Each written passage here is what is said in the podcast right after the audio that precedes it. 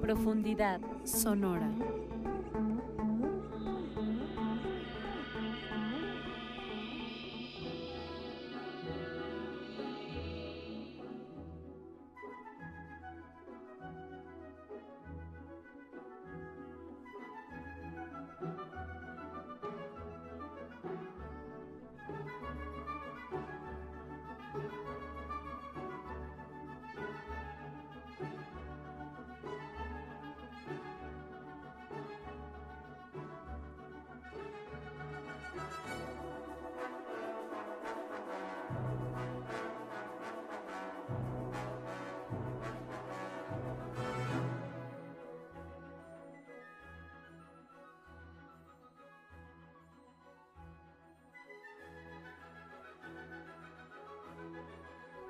Bienvenidas amigas y amigos a este su programa Profundidad Sonora, donde hablamos sobre músicas del mundo y del tiempo. Nos escuchan por Violeta Radio en el 106.1 de FM en la Ciudad de México o nos pueden escuchar por internet a través de violetaradio.org. Yo soy Jimena Fragoso y estoy una vez más con mi querida Daniela Falcón. Hola Dani. Hola. Hola, hola, ¿qué tal? ¿Cómo están? El día de hoy vamos a hablar de un tema bastante controversial, como interesante, que es las directoras de orquesta. Claro que es controversial.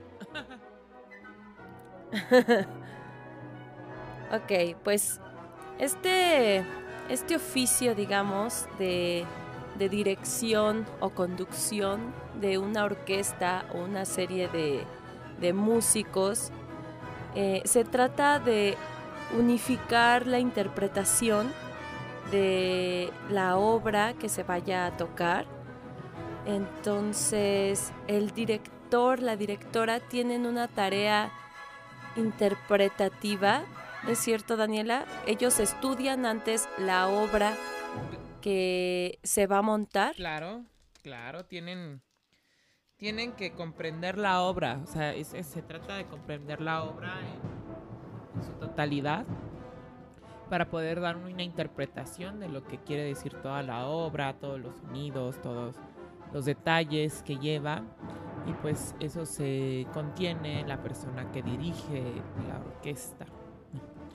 Y pues la orquesta es, es o sea, la, orquesta como la conocemos y la persona encargada de dirigirla, pues es como del siglo XIX. Antes habían ensambles que no forzosamente tenían un director, pero sí había un músico principal que los dirigía. Eh, cuando surgen eh, los las orquestas grandes, como en esta época del romanticismo, en donde, bueno, y el clasicismo, donde las, las cortes y los aristócratas empiezan a buscar cosas más rimbantes, eh, pues también va de la mano con las orquestas. Pero también habían, antes estaba en el barroco, bueno, podemos encontrar en, en las iglesias estos grandes ensambles, también con vocales, ¿no? Como que de ahí también va de la mano un poco esto de la complejidad de los ensambles musicales, Claro, sobre lo que hablas de la conducción vocal, precisamente eh, la conducción vocal en la época medieval es uno de los antecedentes de la dirección orquestal como la conocemos actualmente.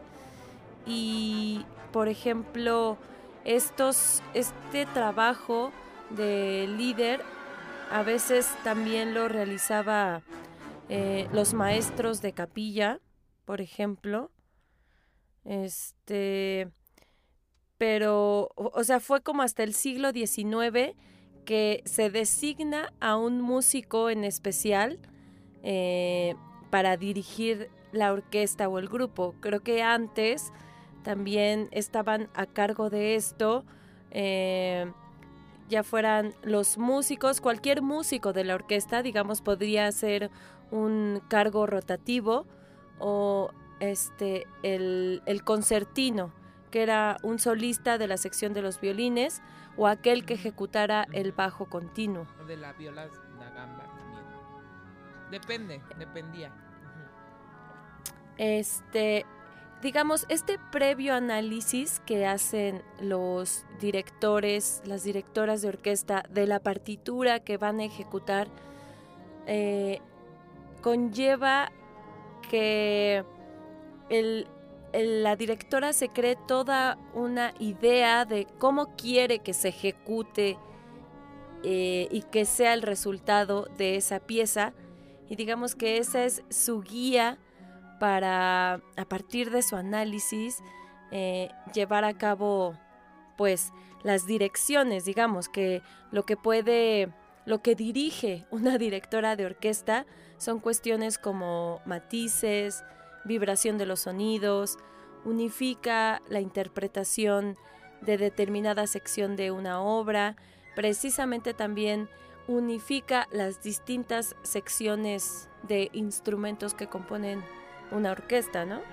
Claro, también tiene que hacer un trabajo de comprensión de la interpretación. La interpretación es muy distinta a solo tocar. O sea, la técnica es una cosa que son estas dinámicas que acabas de decir, que lo que compone a una obra son dinámicas, eh, las que tienen que ver con movimiento, con matices, con formas de tocar, eh, bueno, está asociado a las dinámicas. También está la cuestión técnica de cómo se van a tocar, por ejemplo, determinados em, movimientos de cada instrumento. El director o la compositora o la directora tiene que pues que saber todos estos lenguajes de cada, de cada instrumento, por ejemplo. O sea, si el arco del violín va hacia abajo o va hacia arriba, por ejemplo, ese tipo de cosas lo tiene que conocer un, director de orquesta una compositora, una directora de orquesta. Y, y, pues son cosas que no todos los músicos saben, ¿no? Durante la carrera pues tienen que estar aprendiendo estas cuestiones técnicas de transportar los instrumentos que tienen que ser transportados, eh, como los ciertos alientos, ¿no? Como el clarinete, em, el saxofón, eh, la trompeta, los metales por lo general. Em, y también todas las cuerdas, ¿no? Tienen sus formas de tocar, todos los instrumentos tienen sus formas de tocar. Entonces, cuando ya entras en el plano de la interpretación, ahí la persona que, o, bueno, es que la interpretación también existe en, tu instrumento, ¿no? Eh, lo que hace una directora de orquesta es comprender el contexto de la obra. O sea, no vas a tocar... Bueno, también ya si la persona tiene ya una comprensión de la música bastante compleja, pues puede hacer lo que quiera, ¿no? Pero si no, se supone que pues tienes que hacer una interpretación de cómo era la música en esa época, por ejemplo, si eres de una música del romanticismo, pues qué se estaba viviendo en esa época, eh, cómo era el compositor que lo hizo, me gustaría decir la compositora, pero pues no hay casi registros de piezas orquestales de compositoras. Este, entonces se tiene que contextualizar a la época y conforme a cómo era la época, pues también tratar de comprender eh, la complejidad filosófica de la época. Ya. Porque no es lo mismo hablar de un romanticismo hace 200 años a hablarlo en la actualidad y pues más que en la actualidad estamos plagados de tecnología, era muy distinto a lo que se vivía en otras épocas, ¿no? Em, entonces, es, eh, eh, y la interpretación también está ligado a la sensibilidad. Claro. A la sensibilidad en cómo manejas el, el sonido, ¿no? Muchos músicos dicen que pues la orquesta es como un océano, entonces cómo diriges un océano, cómo es que ese océano tenga distintos colores y genere distintas sensaciones cada persona los, lo logre sentir. Mm. Y eso es la magia que le da el, la directora de orquesta a las orquestas. Ah, qué bonita imagen de, de esta del océano. Es como, eh, como el maestro del agua, ¿no? Como esta maestría sobre el agua y poder influir sobre las corrientes y sobre la intensidad y el flujo. Ah, qué, qué buena imagen. O sea que, por lo que me dices, parte de la complejidad de, este oficio, digamos, es saber sobre todos los instrumentos. Características técnicas, sonoras, etcétera, porque digo, aparte está la cuestión eh, de gestión, que también el director se ocupa, la directora se ocupa mucho de esta cuestión de, de los presupuestos, de a dónde va a ir a tocar la orquesta, cómo, cuándo, dónde, ¿me entiendes? El transporte.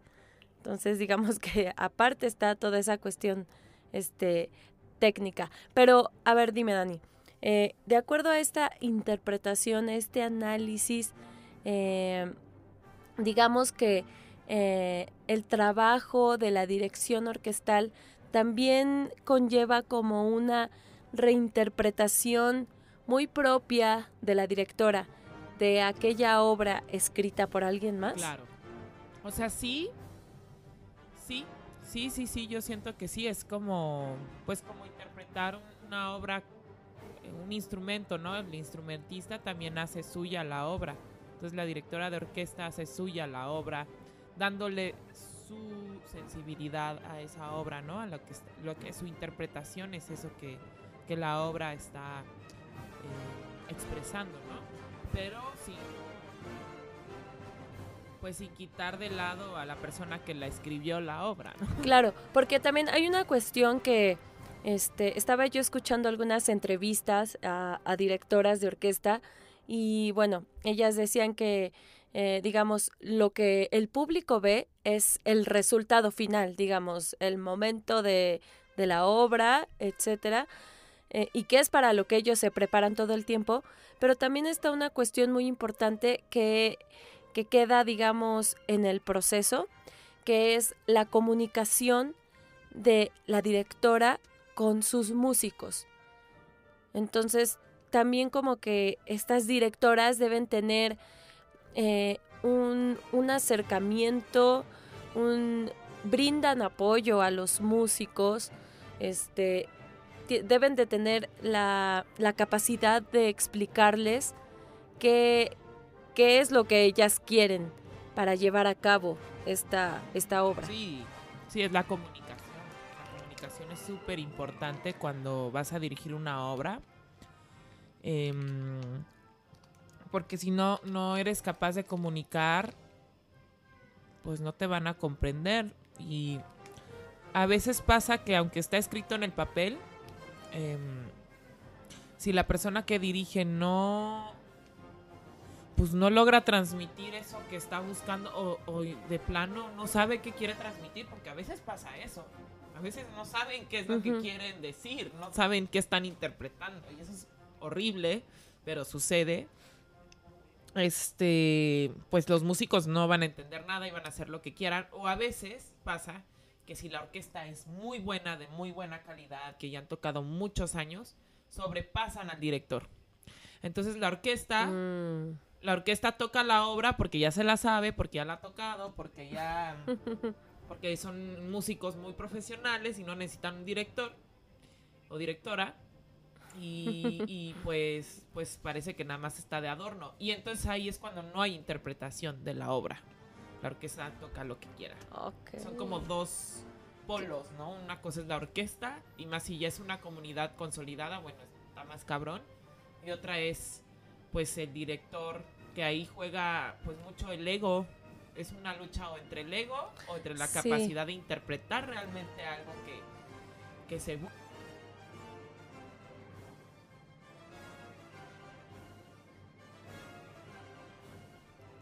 Sí, mucho, mucho precisamente se habla del ego en este oficio, en esta procesión, procesión, profesión específica de la dirección de orquesta.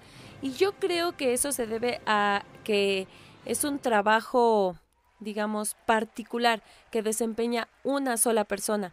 Entonces existe, hay dos polos de esto. Existe tanto mucho reconocimiento y admiración que precisamente termina siendo como un culto a esa persona en específico y no solo a la persona, sino a la posición que está ocupando. Tanto y del otro lado existe mucha presión.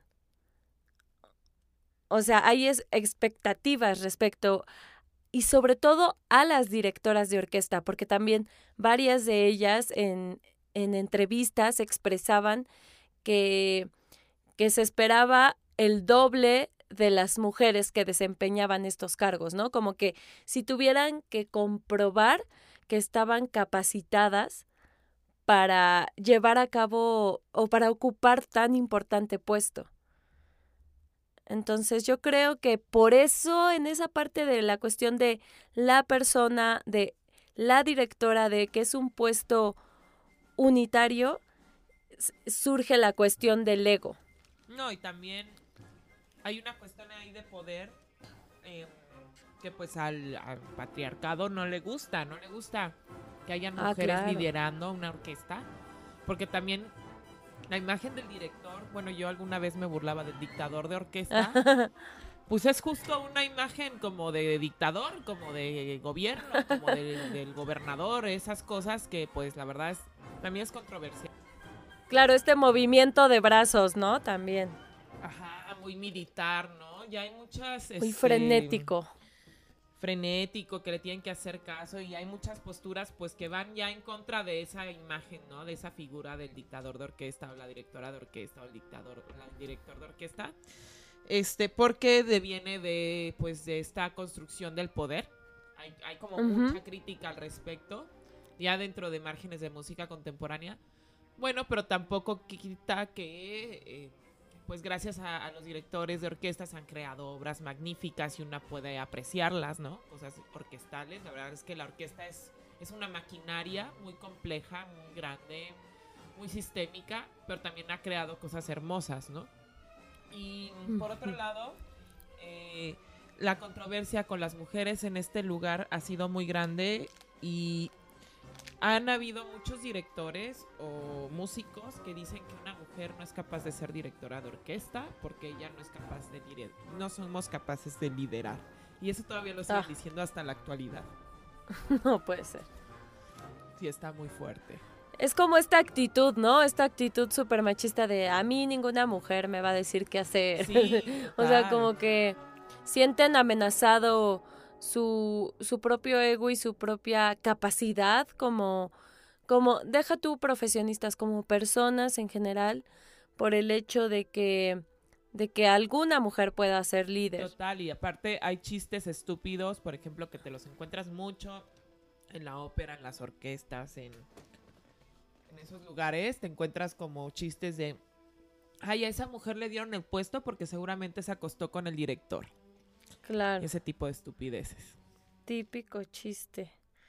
Eh, entonces, como que hay una cuestión aquí tanto de la dirección como de los músicos también, porque yo creo que pues un instrumentista también tiene que aprender tanto a dejar dirigirse como, como por ejemplo en el mundo de la actuación es saber dar lo que el director, la directora te está pidiendo, pero también como músicos de orquesta, supongo que tienen que aprender a trabajar en conjunto, porque son, son equipos muy grandes, o sea,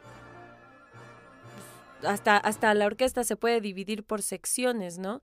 Entonces... Ah, está, Sí, claro. Es esta cuestión tanto del lado de, los músicos, como decías, que incluso pueden, pueden rebasar a, la dirección, tanto, tanto de la dirección, saber amalgamar a todas estas secciones de instrumentos. Entonces, supongo que es un flujo muy interesante de, de la energía en, en esto que es la, música de, cámara. Pues sí, por ejemplo, si... Bueno, es que ya como son secciones, se unifican más los sonidos, pero la cada sección se tiene que también poner de acuerdo, ¿no? Como entre ellos, y si alguien, pues, no lo está haciendo bien, también echa a perder esa sección. Claro. Entonces, pues ahí es donde la persona que dirige tiene que tener un oído bastante sensible como para percibir las cosas que no están saliendo bien y corregirlas, pero también corregirlas con pues contacto, con eso. sabiendo qué está diciendo, porque también me he encontrado con con, con este tipo de cosas, cuando alguien dirige que pues no sabe bien qué está corrigiendo. Y ahí es cuando se vuelve un poco extraño. eh, también como de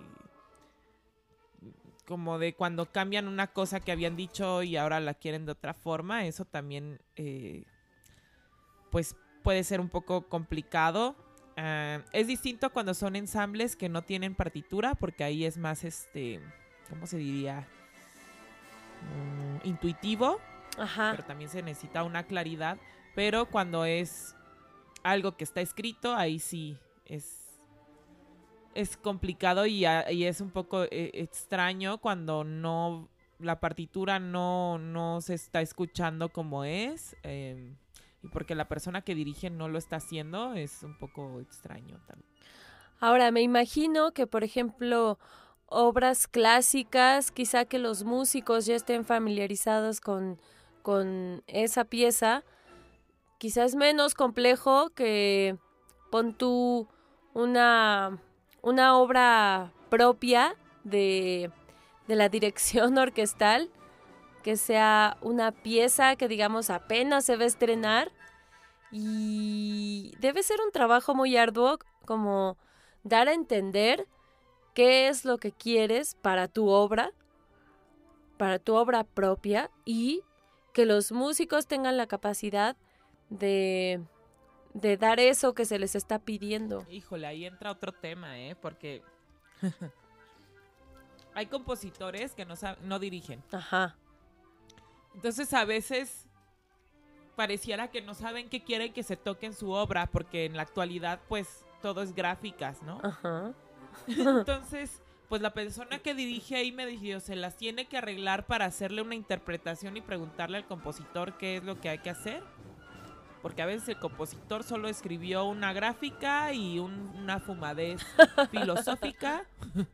Y realmente creo que no entiende qué es lo que quiere que escuchar. No pasa con todos, pero sí me ha pasado observar eso eh, dentro de contextos actuales de la música contemporánea.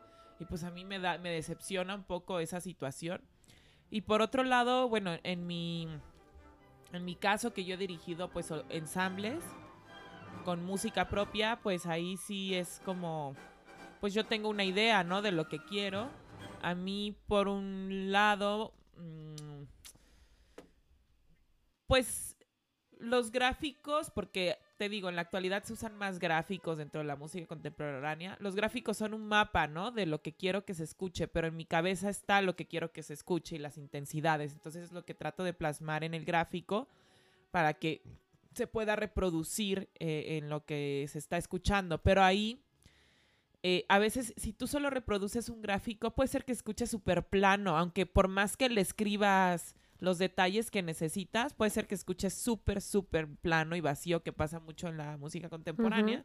Entonces es ahí donde, si tú lo diriges, tu propio ensamble, pues tienes que estarles diciendo cómo la, mm, la energía que hay que proyectar, porque también es mucho de energía.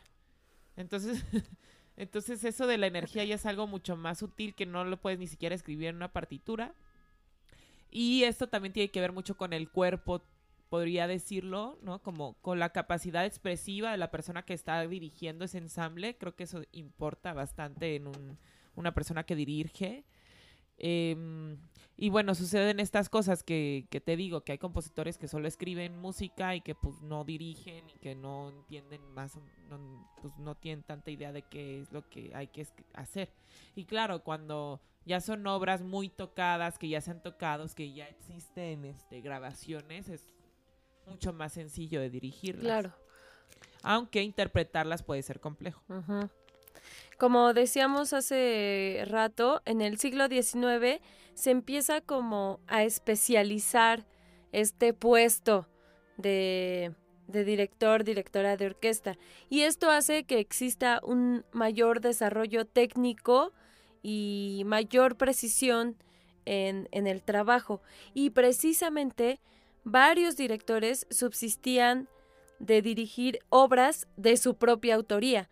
Digamos que les dejaba más dinero, les remuneraba más el trabajo de dirección que el de crear una obra. Sí, eh, pues en la composición muchos, la verdad es que no viven de la composición, la gran mayoría.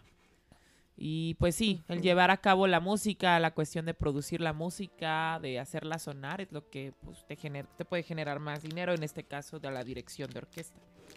Claro, y que como era una actividad visible, eh, que digamos la, composición pues se lleva a cabo en solitario y sin exposición al público, todo lo contrario de, de la dirección de orquesta, eh, que digamos, este, por eso esa actividad les conllevaba mayor prestigio, porque pues era una actividad visible. Claro, y el rockstar, o sea, pues sí, como eres visible, pues te vuelves rockstar. sí. De hecho, la personalidad de, mira, la personalidad de, de muchos compositores y compositoras en la historia es muy introvertida. Son súper agua.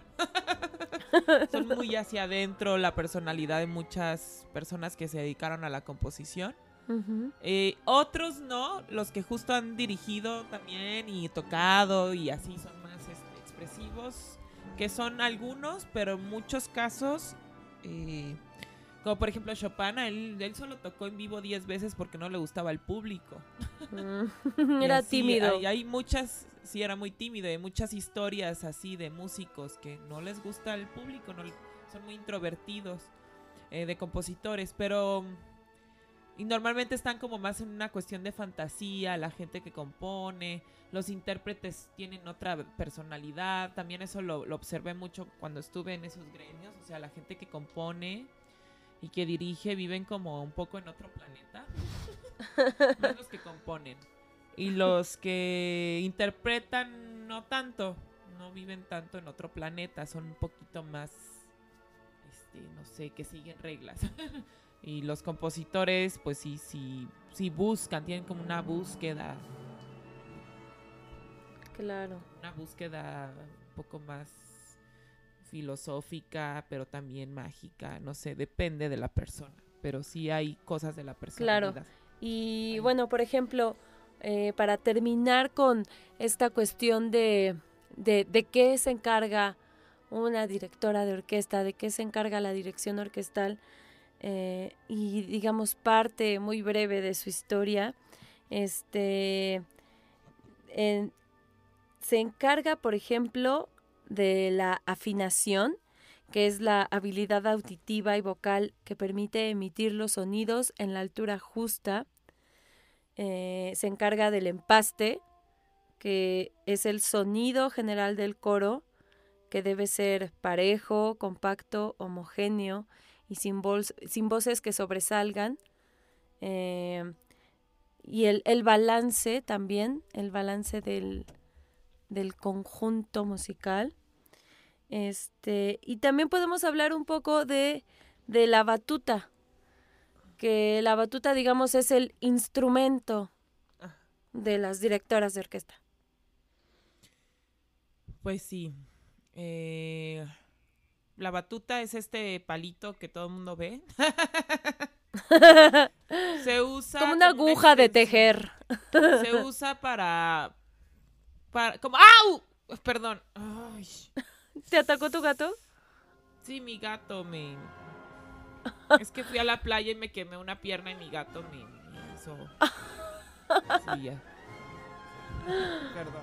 Este, em, la batuta es como una extensión de la mano, pero previamente la persona que dirige ya tiene como asimilada esta cuestión del tempo, del, del tempo, del ritmo, de, de la armonía. Entonces va dando como pautas para que vayan entrando a ciertas partes de la obra y para eso también ocupan la varita, la batuta, y están marcando de alguna forma también el, el, tempo y el, el pulso. Van llevando el ritmo, entonces van indicando las entradas con, su batuta, con la varita mágica. Ajá. Que bueno, su antecedente es el bastón que antes se solía marcar el tempo con golpes en el suelo. Ajá, el pulso. Lo usaban en el barroco y un poquito antes. Que de hecho, este, bueno, yo quería eh, mencionar la, la, historia de Jean-Baptiste Lully, que precisamente se golpea dirigiendo, o sea, estaba como tan frenético, dirigiendo con su bastón, golpeando en el suelo, que se aplastó un dedo del pie y a raíz de esa herida y como en, en aquellos tiempos no, este, no, no había, digamos, tantos avances médicos ni tantos hábitos de higiene como los tenemos ahora, este, pues se le infectó el pie y terminó muriendo por la infección que le provocó ese aplastamiento de dedo. Yo no sé si ese hecho histórico tenga que ver con el paso de bastón a batuta. Puede ser. Pero puede ser, pero para mí es porque de hecho hay una película sobre su vida y justo viene retratado ese momento. Todas las mañanas del mundo, ¿no es? Ah, pues sí, creo que sí. Es que la vi cuando era niña y me, me, dejó muy impactada esta imagen. Digo, no fue lo más relevante de la película, porque me gustó mucho, o sea, esta cuestión como no solo musical, sino también teatral que desarrollaba Jean Baptiste. Pero sí, puede que sea esa. Y más adelante les vamos a, a, recomendar otra película que habla sobre una directora de orquesta. Ah, no, La Pasión del Rey. Perdón, me confundí. La Pasión del Rey. Ajá, pero la que, sí, mencioné súper también- recomendada. También ahí está basada en otro músico, pero está un poco más Ajá. ficcionada y pasan esto del bastón. Claro. Cómo dirigían con el bastón. Me confundí, perdón. La Pasión del Rey, entonces. La Pasión del Rey. sí. Este, y digamos, el lugar donde espacialmente se le ubica a las directoras, directores de orquesta, es el podio. El Así se podio. le llama, ¿no? A su... que es como, como un pequeño estrado, ¿no? Como, no sé, a veces veo que los tienen así como en corralito. Pues sí, es como un espacio que imagino viene desde el- esas épocas antiguas para que los pudieran ver, ¿no? Como un banco. Ay, que obvio tienen su propio atril, ¿no? Donde, porque también está como esta imagen muy clásica de la dirección de orquesta, como de dar unos golpecitos en el atril, como para indicar que ya se está próximo a iniciar. para que le pongan atención. Ajá. Para que dejen de hablar. Para que el público deje de hablar y los músicos se concentren. Pues me gustaría, Dani, que en, en esta segunda parte del programa hablemos ahora sí sobre personalidades, sobre directoras de orquesta. Claro. Este, como hemos hablado hasta ahora, pues las mujeres dentro de este oficio han llevado a cabo toda una lucha contra los estereotipos de género y la presión que se ejerce dentro de la misma profesión y dentro del mismo cargo de ser directoras de orquesta. Claro. Bueno, para, para empezar esta sección me gustaría hablar sobre un estudio o análisis que se realizó en el 2011. Eh, este estudio se llamó Género Sinfónico y lo realizó la Universidad Complutense de Madrid. Y los resultados arrojaron que solo el 30% de directores de orquesta en España eran mujeres. Y respecto a altos cargos, como director eh, o concertino, que entiendo que es el primer violín, este, y que, y que sería como la persona inmediata que subiría a la dirección de orquesta. Este, el número de mujeres en estos puestos se reduce drásticamente. Claro. Entonces, no es solo una cuestión, como que siento que siempre existe ese riesgo de irnos con la finta de pensar que, que los bajos números de participación femenina se deben como a falta de interés o que simplemente los hombres han tenido más éxito.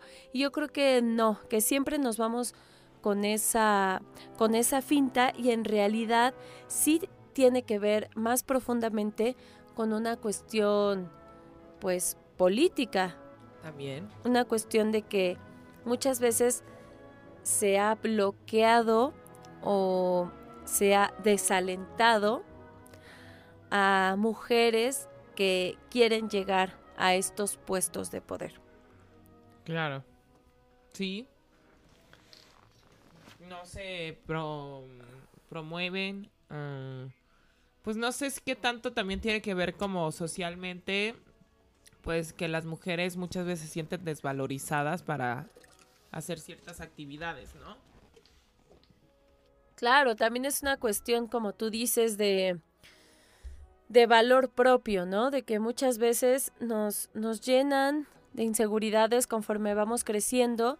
Entonces, quizá ni siquiera nos damos cuenta de, del potencial de nuestras capacidades o, nos da miedo eh, enfrentarnos a todo lo que habrá que vivir para, para llegar a estos puestos, porque obviamente pues va a haber, va a haber polémica, va a haber momentos muy incómodos, va a haber luchas que llevar a cabo, entonces pues no es nada fácil.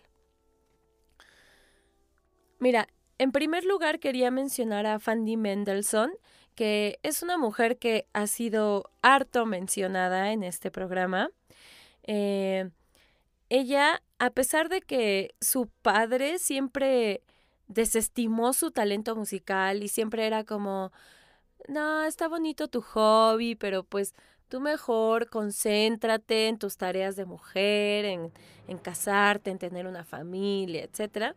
Como que eso no, no se compró ese cuento ella.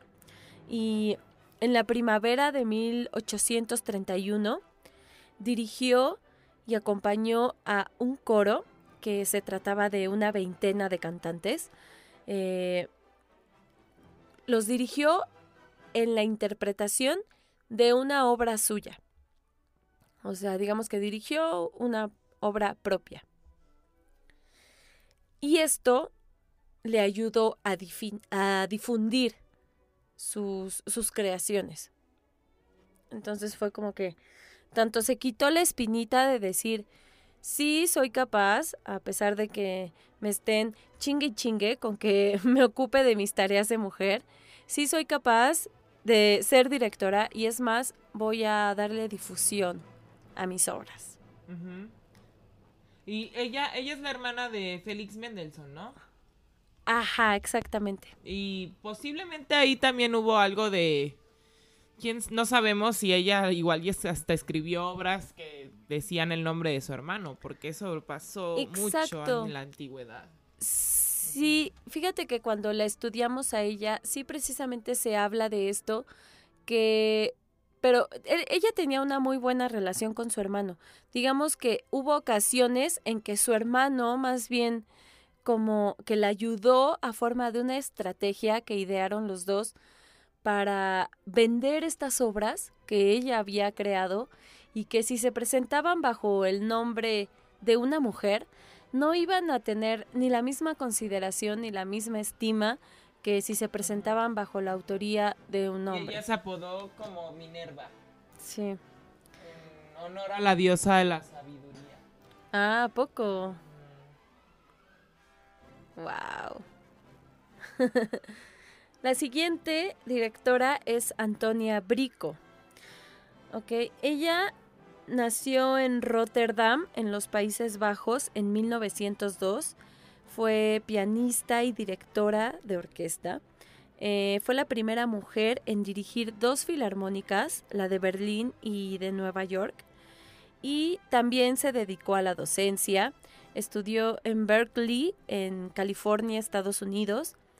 Y en su tiempo como profesionista precisamente se enfrentó a la discriminación por parte de los altos cargos de varias orquestas debido a la marginación social y laboral hacia las mujeres. Este, sobre ella, de la, de la segunda película que les había prometido recomendar. Sobre ella hay una película que se llama La Directora. Eh, en español también se llama Antonia, una sinfonía. Eh, o en inglés The Dirigent.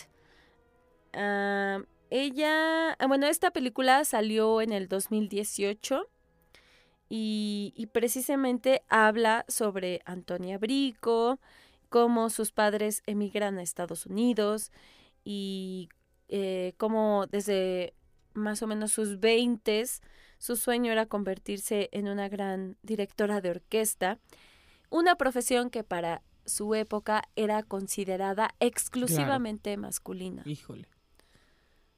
Eh, ahora sí que eh, no se me haría raro que hasta tuvieran supersticiones respecto a de que una mujer eh, tomara una batuta o, o, llevar el bastón de mando, que a final de cuentas también son símbolos fálicos.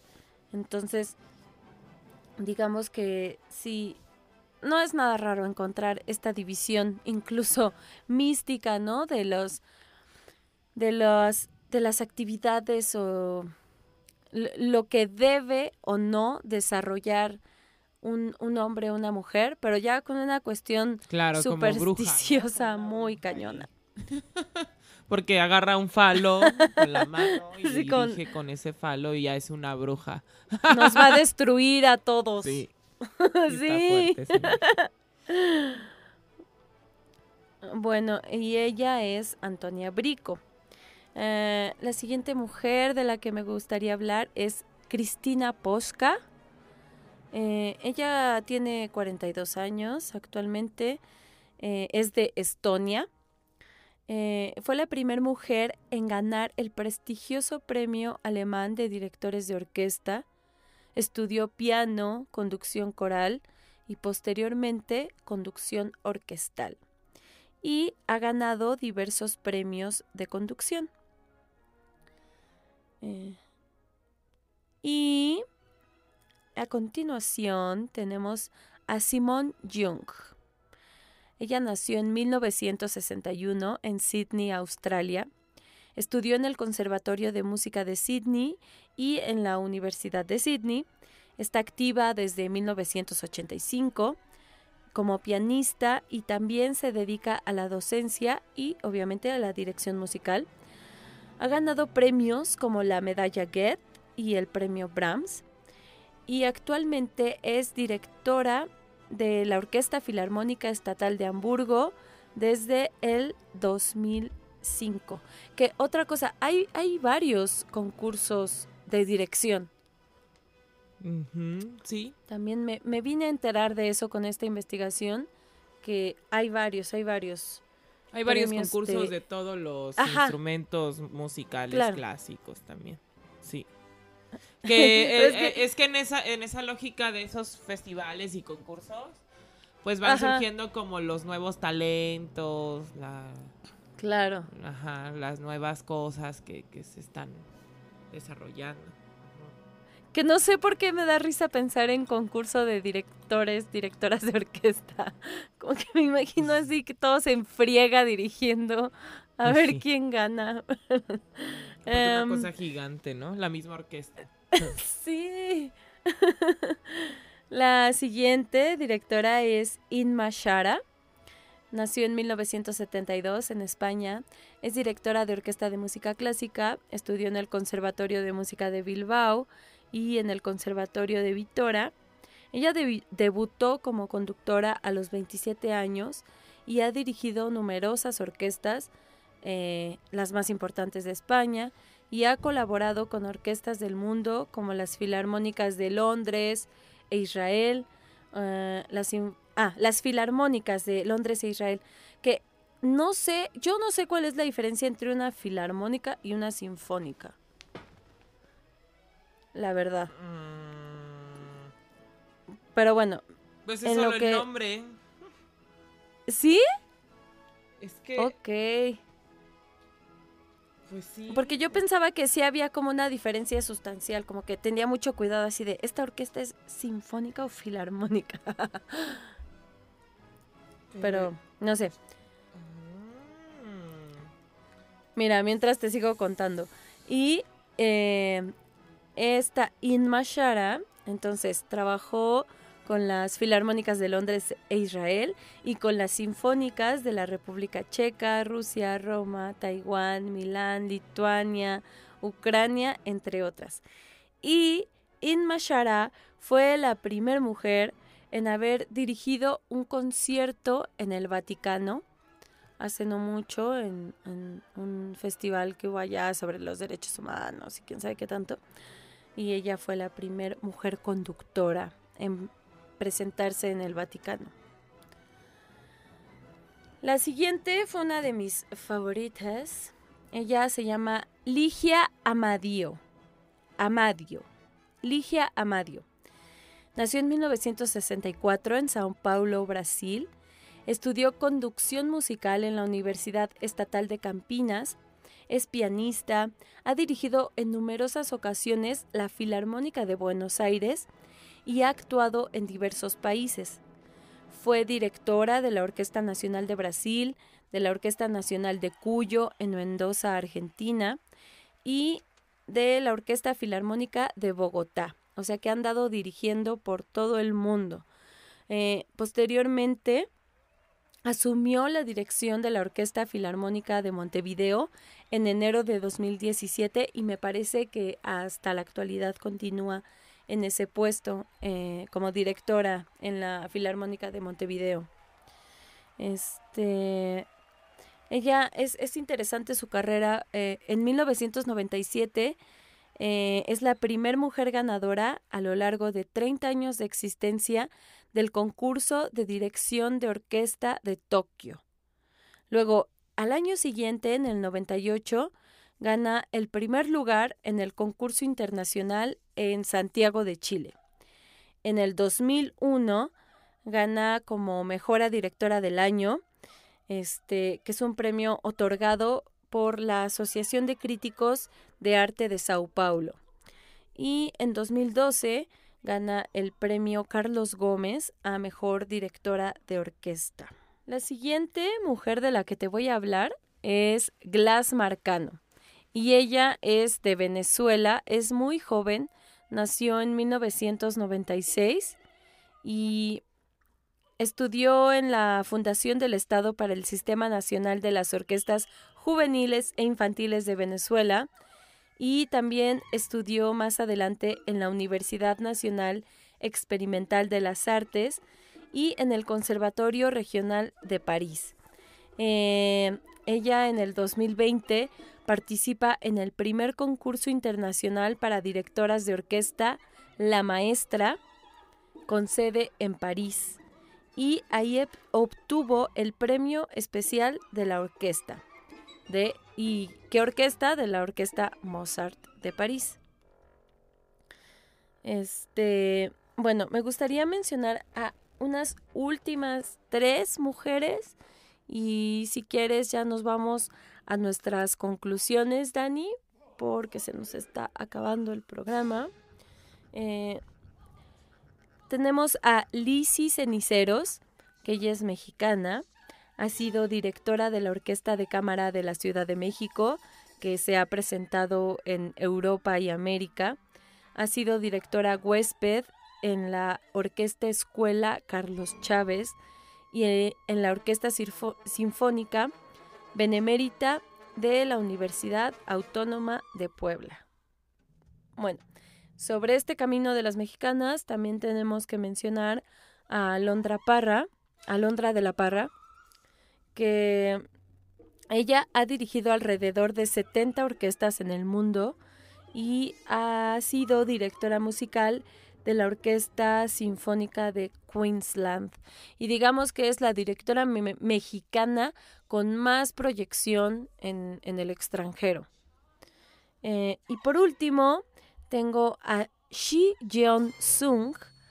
Eh, ella es surcoreana y fue la primer mujer en ocupar el puesto de directora asociada en la Orquesta Sinfónica de Seúl, además de directora asistente en la Orquesta de Boston y primer mujer en ganar el concurso Georg Solti de dirección de orquesta.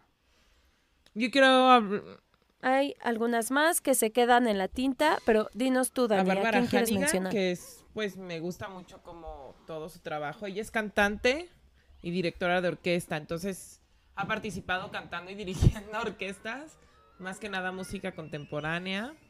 Y ha trabajado también con, con coreógrafos, pero pues ya sabes, mezclando esta cosa entre dirección de orquesta y, y coreografía, y me parece muy buena como tanto como cantante como directora y es canadiense.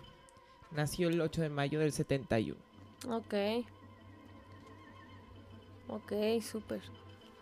Pues sí, las invitamos, amigas, amigos, a que busquen. Hay muchos videos eh, sobre mujeres ejerciendo la dirección de orquestas y no está para desestimarse, son muy interesantes. me gustaría, Dani, que quizá cuando eh, más adelante hablemos, porque ahorita ya no hay tiempo, pero eh, sería muy interesante hablar sobre las orquestas experimentales. Ah, sí.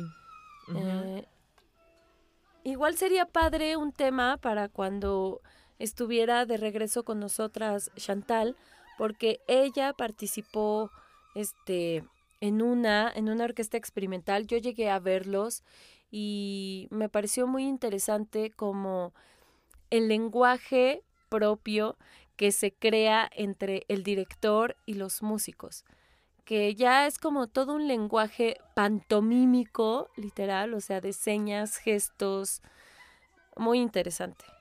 Bueno, y también de ahí se desarrollan otras ya otras propuestas también más complejas dentro de la misma música y escena. Pero bueno, eso ya son otros temas. Y este. Ah, ya recordé la diferencia entre filarmónico y sinfónico. Filarmónico era que antiguamente, pues era gente que era filántropa. Bueno, amantes de la música, entonces mm, entraban a estas orquestas porque eran amantes de la música y sinfónico era porque tenían una profesión.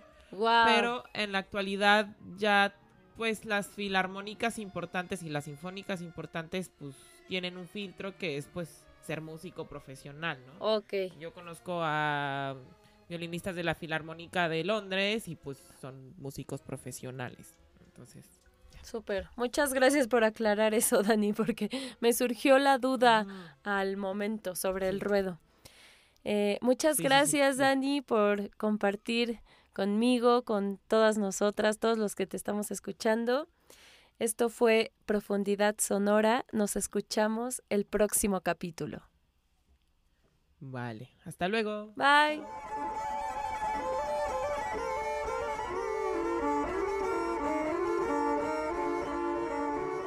Nos escuchamos la próxima semana. Mientras tanto, mantengan su escucha abierta.